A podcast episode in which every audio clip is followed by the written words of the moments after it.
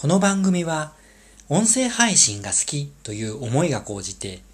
自分もスタイフパーソナリティになった中から音声配信について学んだことや音声メディアの情報を届ける番組です。今回もお聴きいただきましてありがとうございます。今日の音声配信のテーマは音声配信で世界は広がるです。今回お話しする内容は音声配信を聞いている方でしたら結構共感をする内容かと思います。音声配信を聞いていると、何気ない一言、何気ないアドバイスが印象に残ることって結構あります。で、その一言を聞いたことによって、自分も何かしら行動したり、一歩前に進むことってありますよね。私は音声がきっかけで行動したこととして、あるオンラインサロンに入りました。オンラインサロンに入ったことで、新しくつながった方がいますし、そこのオンラインサロン内で開催されているイベントをですね、手伝うことによって多くの経験を得ました。で、音声を聞く行為っていうのは何か新しく行動を始めるきっかけにもつながると思ってます。あとは、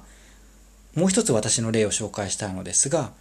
私お気に入りの音声配信チャンネルがいくつかあるんですけど、その中でその配信者の話し方とかあと声とか考えっていうのが好きでよく聞いてるチャンネルがあります。で、その配信者がですね、おすすめする紹介された本ですね。その方がおすすめする本がありますと、その本を購入するっていう行動につながってるんですね。自分一人だと、おそらくその本の存在に気づかなかったり、魅力に感じなかったかもしれないんですけど、でも配信者がおすすめをしていることによってその本の魅力っていうのが気づくことができて自分もその本を読むっていう行動につながってました。でこういうふうにですね誰かが話をしているっていう状態ですね。その声を聞くことによって自分も行動するっていうことにつながってるんですね。で行動することによって世界が広がるっていう体験をいくつもしてきました。で新しいことを始めるっていうのって結構この音声配信を聞くっていう行為は使えるなって思ったんですね。誰かが話をしているのを聞いて、その人がなんか楽しそうにしたりワクワクしてる様子を見て自分もやってみたりしたくなることってありませんか？例えば具体的に言うとですね、そうですね。例えば、小学校、中学校の時にクラスメイトが休み時間になったらですね、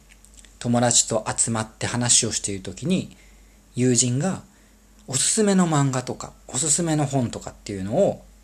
楽しそうに話をしててこういうところが面白かったとかこういうところにハマってるっていうふうに話をしてると自分もそれに興味を持ってなんか取り入れてみたいとか試してみたいって思うことってありますよね。で、音声配信もこれと同じような感覚で誰かの何気ない一言がきっかけで自分が行動することにつながって、で、自分が行動することで見える世界っていうのが広がっていくっていうことですね。はい。今日はですね、音声配信で世界は広がるについて話をしていきました。最後までお聴きいただきましてありがとうございます。それでは素敵な一日をお過ごしください。バイバイ。